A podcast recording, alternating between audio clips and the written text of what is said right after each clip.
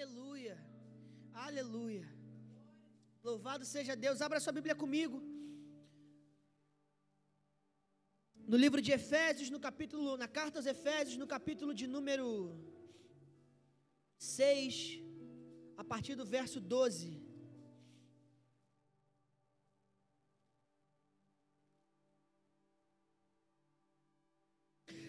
Sabe de uma coisa? A Bíblia, ela quer te ensinar a primeiro, não entrar em batalhas que Deus não te chamou para entrar.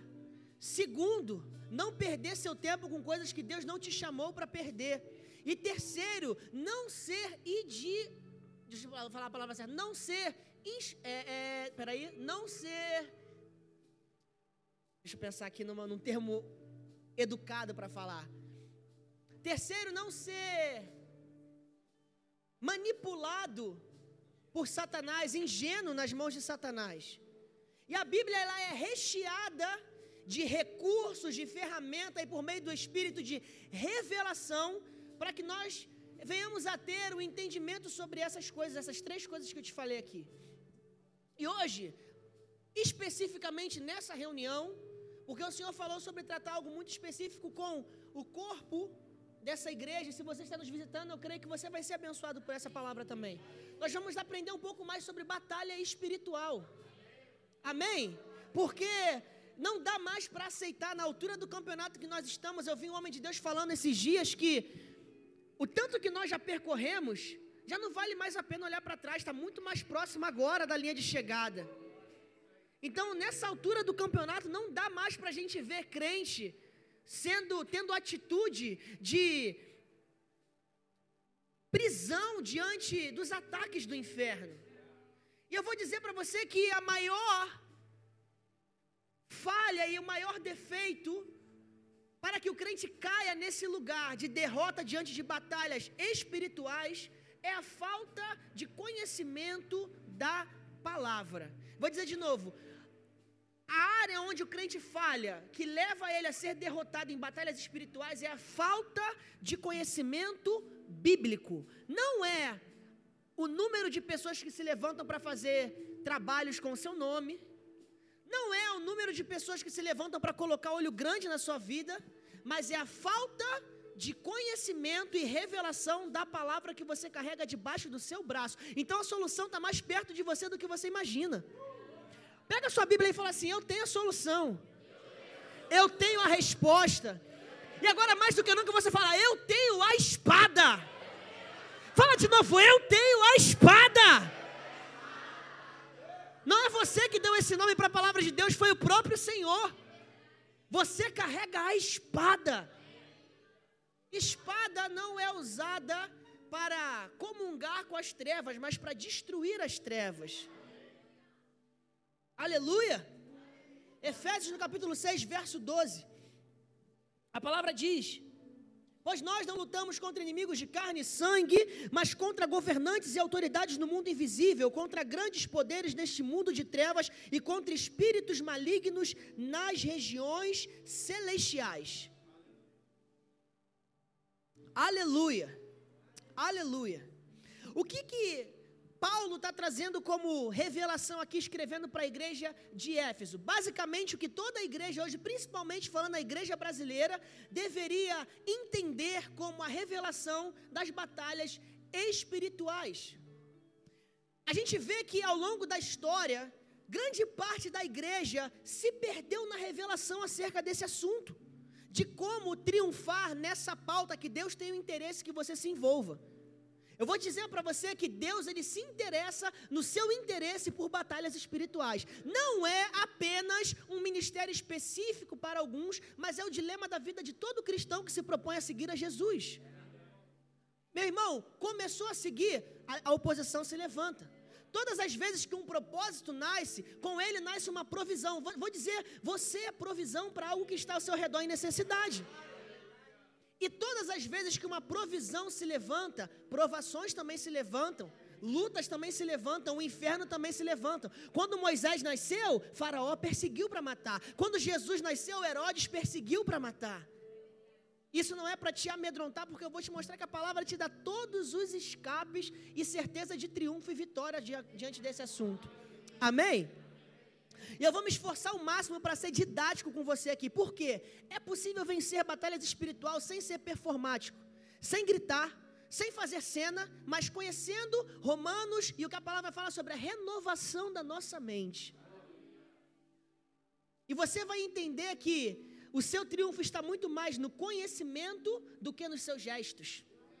O seu triunfo sobre essas coisas está mais na sua na revelação que o Espírito Santo pode te dar do que na sua preocupação em descobrir o que estão fazendo por trás do que não é visto. O que está acontecendo por trás de onde não é visto, eu quero já te dizer para que você não perca tempo tentando descobrir. João 10, 10. O inimigo vindo para matar, roubar e destruir a sua vida. Mas por trás das cortinas também tem aquele que fala que veio para nos dar vida e vida em abundância, e ele é Jesus. Então, a gente precisa, quando se trata de batalhas espirituais, uma coisa a gente precisa entender: não dá para perder tempo. A gente tem que eliminar aquilo que faz a gente se cansar e gastar tempo desnecessário para poder falar do que realmente importa. Então, vamos eliminar esse já, meu Deus, o que está acontecendo por trás? O que está acontecendo? O que está ocorrendo que eu não estou entendendo? É isso, tem alguém querendo matar, roubar e destruir a sua vida. Ponto.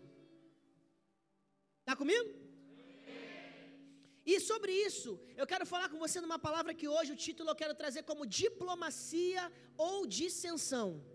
O que fazer diante da mesa? Diplomacia ou dissensão o que fazer diante da mesa. Hã? Não precisa não. Tem? Alguém, a gente tem uma mesa aqui na igreja que dá para colocar aqui em cima? Vai me ajudar a ilustrar melhor isso aqui. Agora, qual seria essa mesa para que a gente tenha uma atitude adequada diante dessa mesa? Primeiro, se você parar para pensar à luz da palavra, a mesa na Bíblia tem muitos significados e mesa é um lugar de decisão. Concorda comigo? Todas as vezes que você vê uma mesa posta, todas as vezes que você vê Jesus à mesa, um rei à mesa, algo está acontecendo. E no mundo espiritual, constantemente somos expostos a mesas de decisões. Agora, a pergunta que eu faço para cada um de vocês que entrou por essas portas, e se você está nos visitando hoje pela primeira vez, antes de te pedir desculpa por essa palavra talvez um pouco dura, eu quero dizer que Deus não te trouxe aqui à toa. Amém? Eu estou animado, inclusive, para te ouvir falar, pastor. Eu entrei por essas portas e o Senhor falou no meu coração tudo o que eu precisava, porque eu creio que isso vai acontecer. Não porque eu estou pregando, mas porque a palavra de Deus ela é viva. Amém? Então, qual a atitude nós estamos tomando diante da mesa? Uma atitude de diplomacia ou uma atitude de dissensão? Olha, na palavra, como eu te falei, já existem diversos exemplos. Pode acender a luz toda, pode acender a luz toda. Outro assunto que a gente precisa entender: batalha espiritual se conversa de luz acesa, sem pede em notas menores, sem lá menor para arrepiar, mas com a palavra sendo pregada e revelada pelo Espírito Santo. Sabe o que é isso? Mentalidade de igreja madura na revelação. Amém? A mesa, a gente vê na Bíblia como a mesa da comunhão na Santa Ceia. Foi ou não foi uma mesa crucial? A mesa da Santa Ceia do Senhor. A mesa da reconciliação, onde Jesus senta na casa de Zaqueu e a reconciliação acontece naquele lugar. A mesa da correção, onde Jesus corrige os discípulos para poder que eles, eles queriam saber quem ia sentar no lugar de maior importância. A mesa que Davi descreve como a mesa posta na presença dos inimigos. E quantas outras mesas você vai encontrar? A mesa que os discípulos sentam com Jesus ao chegar depois da estrada de Emaús e a revelação do amor de Deus acontece naquele lugar. Quantas mesas nós vamos encontrar na palavra de Deus? Você está comigo? Então, de novo, eu te pergunto: diante da mesa da oposição, como nós estamos nos comportando? Fazendo diplomacia ou dissensão? Antes de mais nada, a gente vai olhar o que significa diplomacia. Agir com diplomacia é ter respeito pelo próximo, sabendo lidar de modo pacífico perante situações e comportamentos. O indivíduo que age com diplomacia é chamado de diplomata, uma pessoa que tem a missão de representar os interesses de determinado grupo ou nação perante aos outros, de modo pacífico e conciliador. Basicamente, o diplomata é o que fica no centro, no centrão de tudo, buscando paz de todos os lados, buscando os seus próprios interesses sem afetar o interesse dos outros. Está comigo? Antes de eu continuar, eu vou pedir aos pastores. Eu sei que vocês estão cansados, mas eu preciso que vocês tenham uma atitude diante da palavra. Amém? Aleluia. Atenção na palavra de Deus. Ela vai te abençoar. E você vai me abençoar estando comigo aqui. Amém? Aleluia. Aleluia. Dissensão. Estado de litígio, guerra, disputa, divergência, discrepância que leva ao conflito. Então você já sabe a diferença entre uma pessoa que age com diplomacia e uma pessoa que age com dissensão. Só antes da gente continuar, eu quero dizer para você que o meu semblante talvez esteja um pouco mais sério, mas não é porque eu estou chateado com nada, mas porque é um assunto tratado de uma forma séria. Amém? E que eu quero tentar o máximo, e isso é difícil para mim ser didático com algo que eu não sou uma pessoa tão didática assim. Então eu estou tentando o máximo ser concentrado para te mostrar que isso é um assunto que se aprende. Amém? Não é um assunto que se sente. Você não está sob perseguição do inimigo quando você vê um vulto passando perto de você, mas quando você acorda todos os dias. Você não está sofrendo represária do inferno quando coisas começam a acontecer em sequência perto da sua vida. Não, você está sofrendo essa represária todos os dias por confessar Jesus Cristo como Senhor e Salvador da sua vida. Então não é sobre o que você sente, é sobre o que você toma conhecimento. Então eu vou me esforçar para ser o mais didático possível aqui, amém? Então você entendeu a diferença entre diplomacia e dissensão. E antes de você responder essa pergunta, eu quero que você pense diante da mesa da oposição, e você já entendeu em Efésios 6, versículo 12, que a sua oposição são principados e potestades. Você já entendeu que a sua oposição são aqueles que não são vistos aos olhos naturais. Não são os seus irmãos que estão sentados ao seu lado. Não são os seus chefes do trabalho, nem tampouco a sua esposa, seus filhos, pessoas que fazem algo que talvez ferem de alguma forma os seus sentimentos. Não. A nossa oposição verdadeira está nas regiões celestiais. E diante disso, eu quero que você faça reflexão sobre a sua resposta diante dessa mesa da oposição. Você tem sido alguém que tem agido com diplomacia ou de forma onde você está sendo agindo com dissensão diante dessa mesa? Eu não sei a flexão do verbo da dissensão, alguém sabe? Agir com dissensão é o quê? Uma pessoa dissenta? Não sei. Dissensiva, talvez. Galera do português, me ajuda aí. Mas vamos, vamos adaptar, amém? Então reflita sobre isso, porque se você está agindo com dissensão, com diplomacia, significa que diante da oposição você tem procurado aquilo que preserva os seus interesses sem ferir o interesse do próximo. Ou seja, você tem buscado estar na sua posição passiva sem também atacar as intenções do diabo e aquilo que ele quer fazer contra você. E aí é uma atitude perigosa. Agora, outra definição que a gente precisa para prosseguir é verdadeiramente perceber quem são os nossos inimigos. Primeiro, Efésios capítulo 6, verso 12 fala que os nossos inimigos não são, nossa luta não é contra a carne nem contra sangue. Ou seja, isso que você toca, o seu corpo mortal que está aqui, ele não é o seu inimigo. No caso, a outra pessoa que está do seu lado. Agora, quando se trata da sua pele mortal, do seu corpo mortal, aí um inimigo se apresenta. Que diz lá em Gálatas capítulo 5, versículo 17, onde diz que existe uma militância constante entre a carne e o espírito. E essa carne não é a carne do seu irmão, é a sua carne. Então, o inimigo ele não mora ao lado, ele mora pele a pele com você que é a sua carne, que vai tentar te destruir todos os dias. Então você percebe que ao entender a revelação da palavra, você começa a desproblematizar coisas que você está buscando problematizar e pensar: meu Deus, onde é que está o mover? O mover das trevas está aqui, ó, coladinho com você. Quando você não sabe administrar da forma correta a sua formação como corpo, alma e espírito. Você vê isso escrito lá em Romanos capítulo 6, verso 12 também. Romanos 8, 12. Eu quero ler Romanos 8, 12 com você.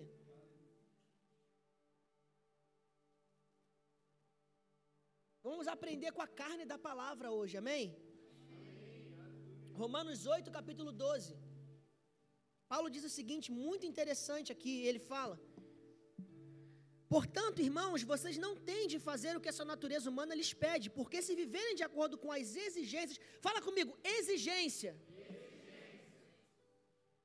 morrerão. Se, contudo, pelo poder do Espírito fizerem morrer as obras do corpo, viverão, porque todos os que são guiados pelo Espírito de Deus são filhos de Deus. Existe uma condição para a morte e existe uma condição para a vida, espiritualmente falando. A condição para a morte é quando você cede a exigências da sua carne. E Paulo, ele muito bem tipifica a forma como a carne ataca, ele fala de uma forma exigente, não de uma forma educada, não de uma forma é, é, é, é, agradável, mas de uma forma exigente. Todos os dias, quando nos levantamos para enfrentar os dilemas da nossa jornada e da nossa caminhada com Cristo, todos os dias a carne vai nos exigir aquilo que não fomos chamados a ceder, e ela vai exigir. Exigir não é bater na porta, é tentar arrombar a porta. Então, onde não há vigilância, aí a gente cai e fica tentando culpar o inimigo que está distante, mas está aqui. E a gente precisa levar a sério, e não é, é, é elevar a carne, mas ter a consciência do que a carne pode fazer na nossa vida, porque ela exige.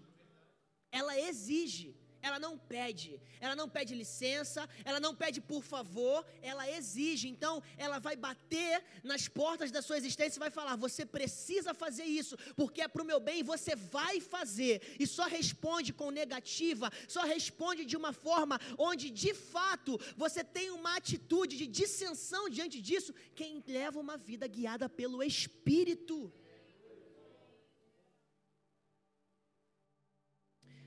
Outra coisa que Paulo fala no capítulo, no versículo 12 é o seguinte: ele diz o seguinte: vocês não têm de fazer o que a sua natureza humana lhes pede. Então, vocês não devem fazer.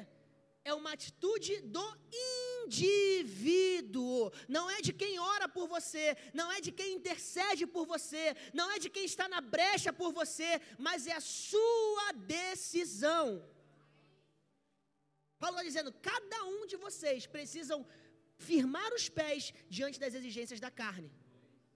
Então, quando os ataques eles começam a surgir, eu preciso estar com meus pés firmados sobre a rocha. Romanos capítulo 6, também no verso 12, a palavra está dizendo o seguinte: Não deixem que o pecado reine sobre seu corpo. Fala comigo, não deixem. A quem Paulo está atribuindo a responsabilidade de viver uma vida santa?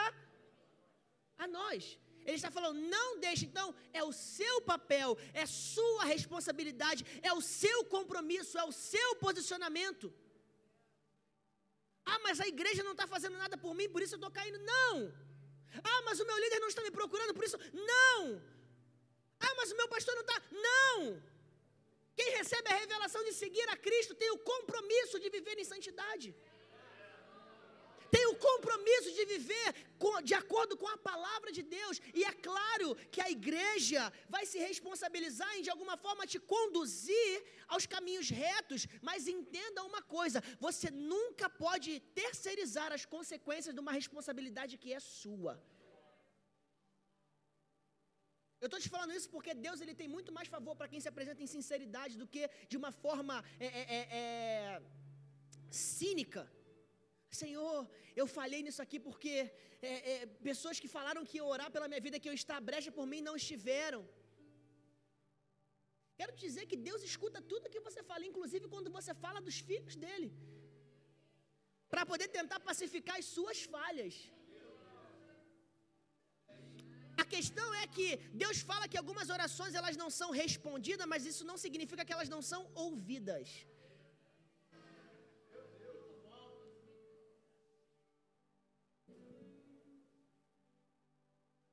E uma das grandes artimanhas das trevas é tentar imputar na mentalidade do crente, fala comigo, mentalidade.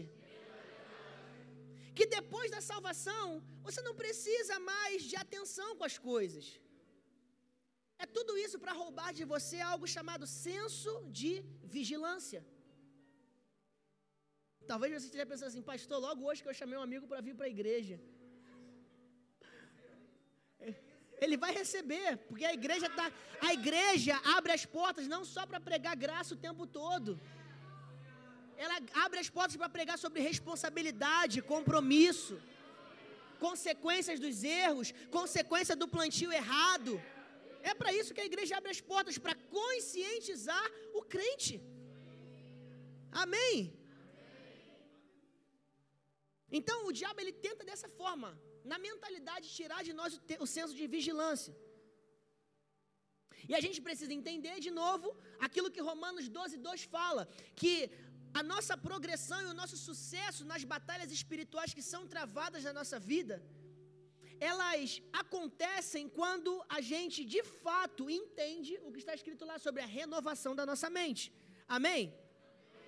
O apóstolo Paulo, ele é muito, vou dizer, catedrático na forma como ele escreve a atuação das trevas no mundo em que a gente vive.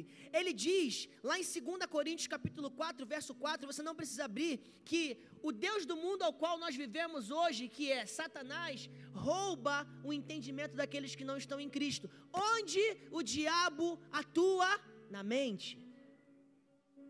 Preocupação de crente 2005 é se preocupar se o diabo está influenciando na música, é se preocupar se o diabo está influenciando na tatuagem, é se preocupar se o diabo está influenciando no tipo da calça, no tipo da roupa. Isso ficou em 2005.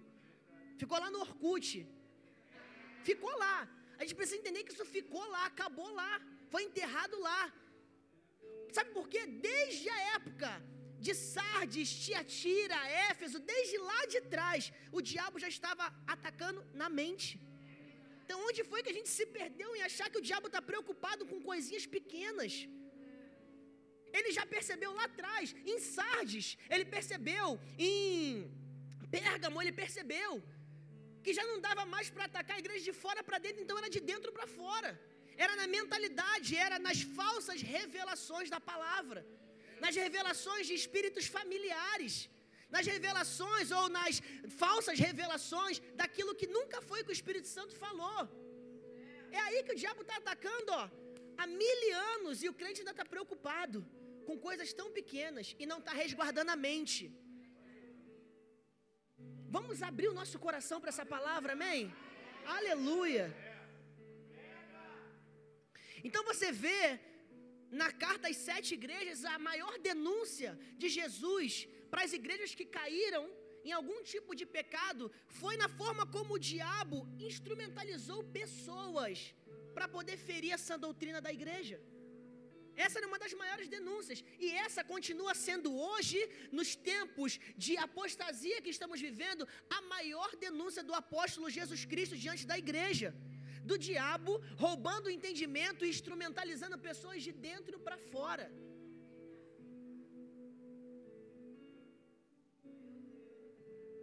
Então você percebe quão importante é você ter conhecimento para poder entender sobre batalhas espirituais.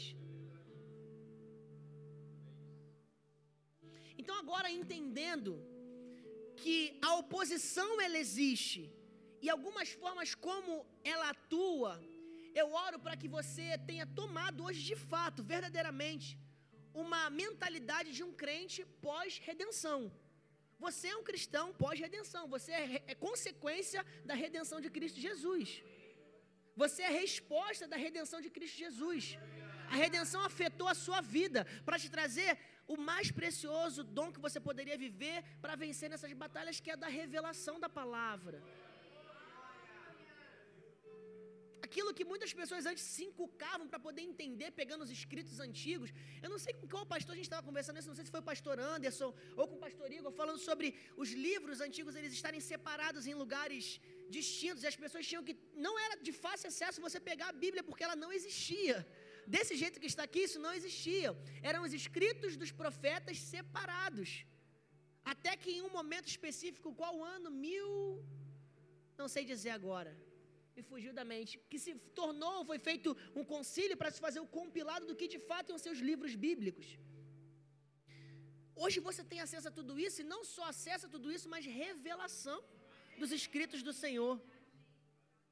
Então a sua mentalidade precisa ser uma mentalidade de um crente redimido.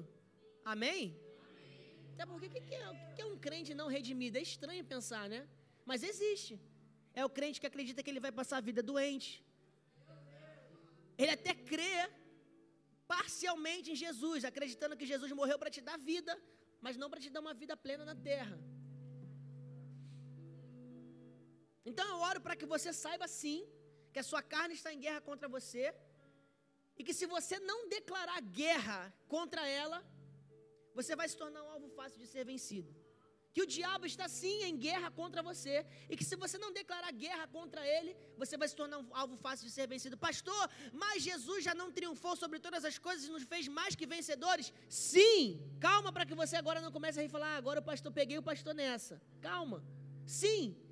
Mas ele venceu e vence com ele aqueles que se apropriam da sua vitória. Não adianta nada Jesus Cristo ter vencido por você se você continua tendo a revelação antiga de derrotado.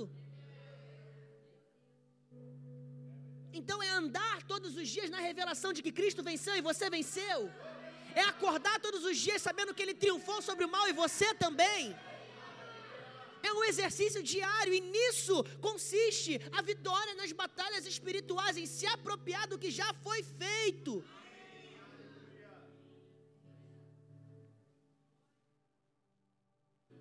Vira para o seu irmão e fala para ele: é guerra.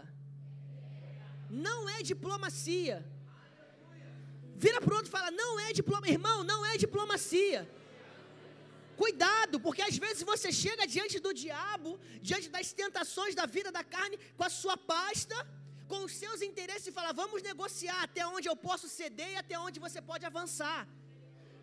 Não existe diplomacia nessa mesa entre essas duas nações, não existe acordo. É guerra. É guerra.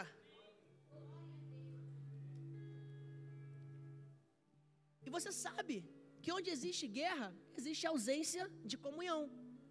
Pastor, mas a ausência de comunhão não é bíblico. Então vamos aprender mais a revelação sobre batalhas espirituais. O único lugar na palavra de Deus em que você vai encontrar a aprovação do Senhor para que você esteja em dissensão é diante do inimigo. 2 Coríntios 6, 14 15, Paulo diz muito claro e fala: Que comunhão há entre luz e trevas? Entre Cristo e Belial. Essa indagação de Paulo é uma indagação já com uma resposta. Não existe. Se não existe comunhão, não tem nem por que você puxar a cadeira para se assentar à mesa. E se for o caso de se sentar, se sente com o propósito de sair de lá vencendo e aniquilando o inimigo.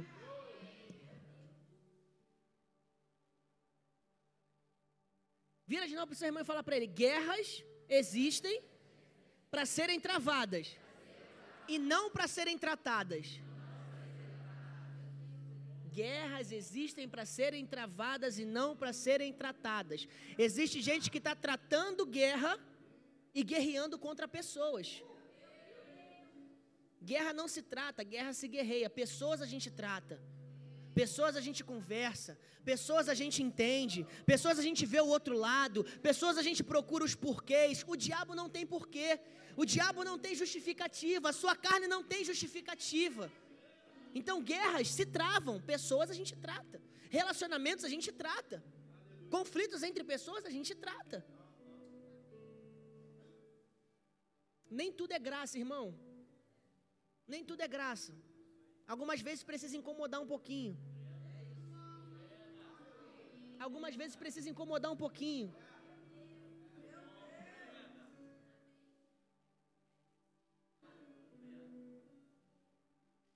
Perceba que o vocabulário de Deus para tratar algo com seus filhos na palavra é o vocabulário de amor. Filho, amado, meu servo, escolhido.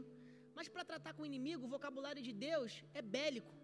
Como que, ele, como que ele se apresenta para o inimigo? O Senhor dos exércitos, o Senhor das batalhas, aquele que carrega a espada, aquele que tem olhos de fogo. Deus muda o vocabulário para que você também mude o seu vocabulário. Pastor, por que eu ainda não venci nessas coisas? Porque talvez a única coisa que precisa acontecer é uma mudança de vocabulário.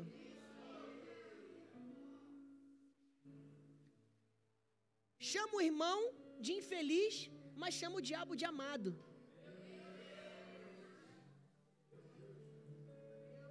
Não tem graça com o irmão, mas é paciente com a carne. Dá para esperar mais um dia para continuar nessa condição. Só por hoje, amanhã eu mudo. Com a carne tem paciência, mas com o irmão do lado não tem. Com a congregação não tem. E a guerra está na congregação e o inferno está em paz. E as regiões, regiões celestiais estão em paz. Paz nas regiões celestiais só vai acontecer depois que Jesus Cristo aprisionar o diabo para sempre. Lá no lago de enxofre, que é o último lugar, é a última condição onde ele vai habitar. Enquanto isso, nas regiões celestiais é guerra, irmão. É guerra, minha irmã. Não dá para brincar, não. Nem tudo é graça. Algumas coisas, em alguns lugares, Deus vai te aprovar a não ser tão gracioso assim. Amém?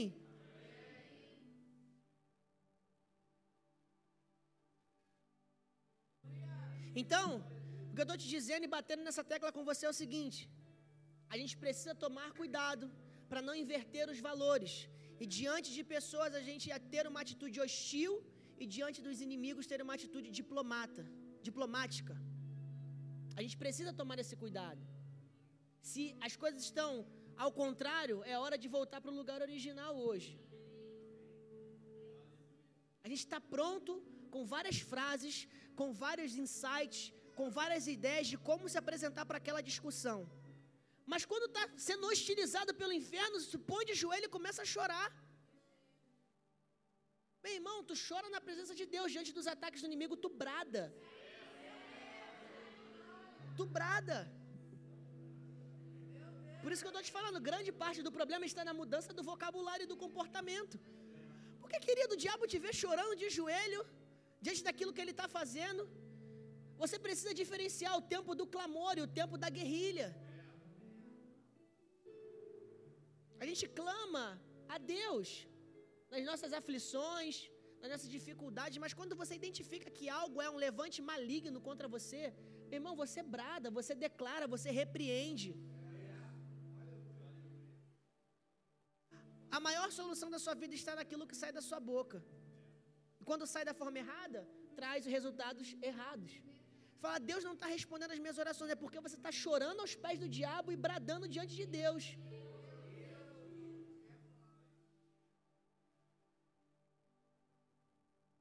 Aleluia. A gente vai encerrar. Deixa eu ver quanto tempo eu tenho. Tem mais 10 minutinhos aqui para a gente encerrar. E eu quero te dar três pontos muito rápidos para você guardar com você. O que fazer diante da mesa com a nossa oposição? Primeiro dele, deles é: não faça alinhamento com o inimigo. Não existe tratativa com aquilo que quer me destruir. A gente volta para a mesa que Davi fala, Salmos 23, verso 5: Preparas uma mesa perante a mim na presença dos meus inimigos, unge a minha cabeça com óleo e o meu cálice transborda. Davi está dizendo o seguinte aqui: Senhor, pode até preparar a mesa,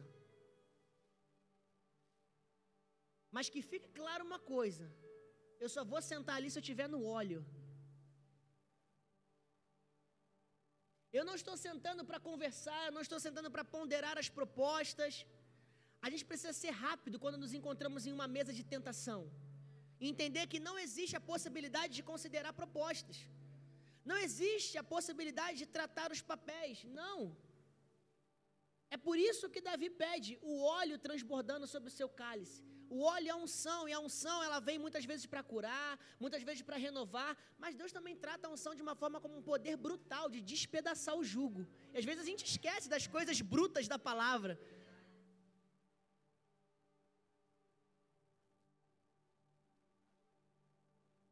Então a gente não se perfuma para sentar à mesa com o nosso inimigo hostil. A gente passa óleo mesmo, fedendo a gordura da unção. Aleluia. Se não entendeu, eu vou ser mais claro. Às vezes a gente pensa, não, vou passar um cheirinho para agradar, para não assustar de cara. Não, meu irmão. O, susto tem que vir de cara. Quando sentar na mesa, tem que perceber: chegou alguém diferente. Chegou alguém hostil aqui na mesa. O diabo tem que te ver como uma pessoa hostil diante dele. Não como uma ovelha graciosa. Ovelha graciosa você é diante de Jesus. O Senhor do céu está olhando e fala: se apresenta como um leão diante dele, filho. Porque ele, ele, se ele fala, o Senhor está olhando e falando, se apresenta de fato sendo o leão que eu te chamei para ser, porque ele se apresenta como um leão, fantasiado. Mas se apresenta como aquele que eu te chamei para ser ungido, vitorioso, que não é refém, que não está cativo. Quando você senta nessa mesa, quando as tentações batem a porta, quando a carne faz as exigências, ela não encontra alguém falando assim: peraí, deixa eu só arrumar a casa para você entrar. Não. Deve encontrar alguém falando: o que, que você veio fazer aqui? Eu não te convidei, você não é bem-vindo. Eu não estava te esperando e nem quero que você pise a um passo a mais de onde você está. O comportamento precisa ser outro. Entenda de uma vez por todas. Conheça os benefícios da unção. Você é ungido. E a mesma unção que vem para te abençoar, ela vem para te armar diante do inimigo. A unção ela te arma, querido. Ela te deixa preparado, prevenido, pronto para enfrentar qualquer problema na sua vida. Amém? Segunda chave que eu quero te dar. Vamos conseguir terminar no tempo. Glória a Deus. Não use a autoridade cedendo legalidade. Um dos maiores, e se não o maior, de serviço que você pode fazer contra si é entender que carrega autoridade, mas continua vivendo uma vida de legalidade. Sabe o que é isso? Perda de tempo. Sabe o que é isso?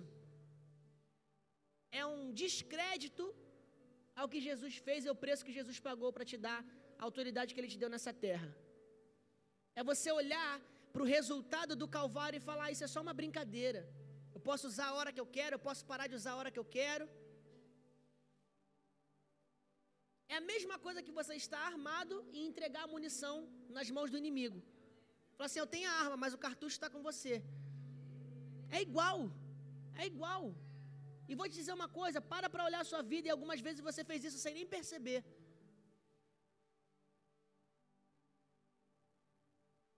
Existe promessa de vitória existe promessa de triunfo, existe promessa de autoridade sobre toda a oposição que se levanta contra você. Mas a promessa de autoridade só se sustenta para quem não oferece legalidade.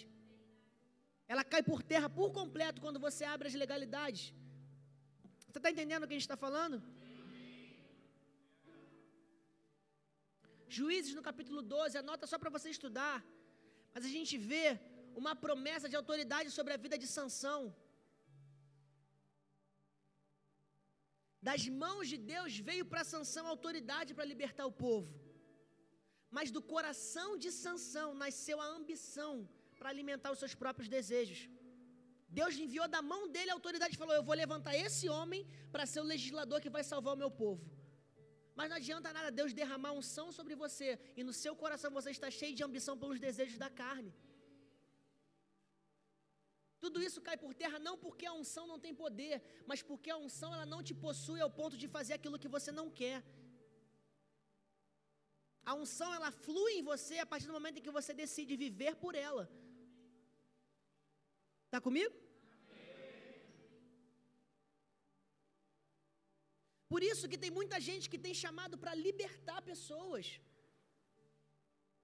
Mas que na verdade nesse momento está precisando de libertação recebeu a unção, a autoridade, mas no coração deu lugar a outra coisa. Por quê? Porque pela falta de entendimento ficou preocupado como que o diabo está se levantando, mas esqueceu de olhar para o seu próprio coração, para os seus próprios desejos para as suas próprias ambições vãs.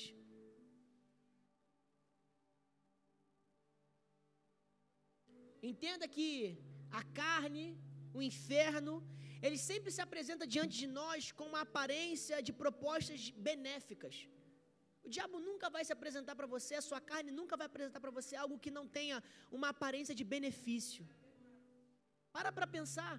Qual foi a vez que você esteve diante de algo que veio para te destruir com a apresentação de algo que vinha para te destruir? É claro que não. A maçã envenenada, ela vem em forma de maçã. E quando você morde é que tem o veneno. Mas a aparência de um benefício de saciar a sua fome. O banquete na Babilônia tinha forma de banquete. Mas, segundo a palavra, Daniel sabia que não ia comer dos banquetes de um rei que estava contaminado. Então, o que vem para te destruir vem em forma de benefício, anota isso. Aquilo que vem para destruir a sua vida espiritual vem com aparência de benefício.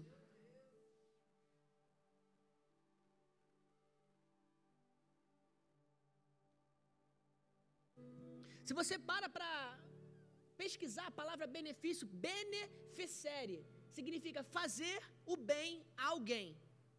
E agora que você não é um crente ingênuo, se alimenta da carne e da palavra, tem a revelação do Espírito Santo, entende quem Deus te chamou para ser e sabe quais são os levantes que vêm contra você. Eu te faço essa pergunta hoje diante de toda essa congregação que escuta essa mensagem de uma forma bem formal.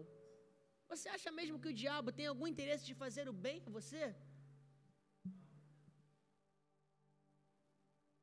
Então não seja bobo de achar que tem algo bom vindo da oposição. Aquilo que é mal não pode gerar o bem. Cuidado então com as concessões liberadas. Concessões são legalidades. Você senta à mesa e você fala: Eu vou só liberar uma concessão nisso aqui. Isso aqui pode esperar mais um pouquinho para eu mudar. Isso aqui pode esperar mais um pouquinho para eu transformar na minha vida. Eu vou dando concessão. Eu vou dando concessão, porque concessão tem aparência de benefício, mas viver com Cristo é tudo ou nada.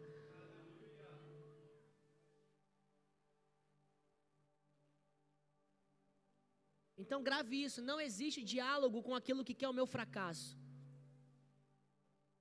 E por fim, não deseje os despojos. Eu quero fechar com essa chave para você.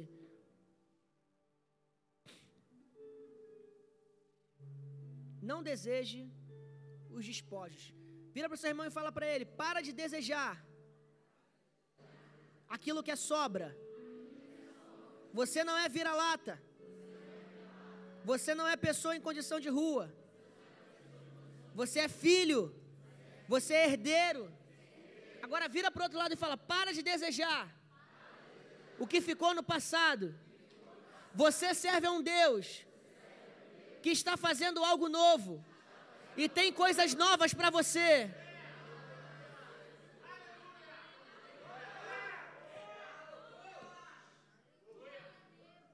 1 Samuel, no capítulo de número 15, você vê a derrota, Saul derrotando os amalequitas.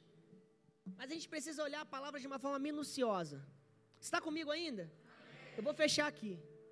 Não quero que se torne tão pesado. Eu tenho mais 10 páginas para falar sobre esse assunto. Talvez vire a série da próxima semana. A gente precisa olhar de uma forma minuciosa para a palavra e ver que quando Deus manda um servo fazer alguma coisa, assegurar que foi feita exatamente da forma como Deus pediu para fazer, porque Deus, ele quer o compromisso com os detalhes. Cada ponto, cada vírgula, cada palavra, cada letra, cada detalhe do que ele pediu para fazer precisa ser feito. Às vezes a gente olha e fala: "Nossa, o rei fez tudo que Deus mandou fazer, mas aconteceu isso com ele. O que Deus fez aqui? Por que Deus fez isso com o rei?" Deus fala para Saul para destruir os amalequitas e para destruir completamente tudo. Tudo é tudo. É igual você quando recebe a sua nova vida em Cristo Jesus. A gente está fechando aqui. O que Deus faz é, Ele destrói todo o seu passado. Tudo é tudo. De novo, tudo é tudo. E Ele faz tudo novo.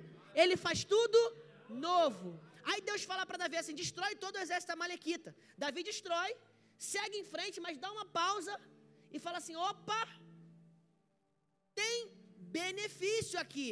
Despojo de guerra é benefício. Espada de bronze, escudo de prata, metais nessa época, uma das coisas mais preciosas para se obter bens, riquezas. Saul precisava? Não precisava, mas até nisso o diabo ele é sujo. Ele faz com que você pense que você tem necessidade de algo que você não tem. Saul volta, olha e fala assim: sobrou algo aqui, é benefício para mim, não vai custar nada, eu vou pegar. É o crente desejando despojos da velha natureza. E depois não entende por que, que o, o inferno está se levantando, a carne está se levantando. Porque ao invés de atravessar a guerra que Jesus venceu e continuar para frente, você quer pegar despojos do inimigo que ele aniquilou. Ele destruiu todo o seu passado de culpa, todo o seu passado de dor, todo o seu passado de miséria, de acusação. E aí você, Jesus pelejou por você, guerreou por você, foi à frente nas tuas guerras, venceu as suas batalhas. Você está andando para frente e fala: Mas aquele namorado eu preciso voltar. Mas aquele emprego onde a gente sonegava no escritório, eu preciso ficar ali, porque tem benefício. E você volta para o despojo de uma guerra que já foi vencida, pegando aquilo que Deus tirou do inimigo. O nosso Deus não é um Deus reciclável, querido, ele faz de novo. Ele não precisa da matéria do mal para poder fazer você se beneficiar. Ele faz do zero. Ele cria do zero. Onde é seco, ele faz brotar rios de águas vivas. Então fique de pé diante.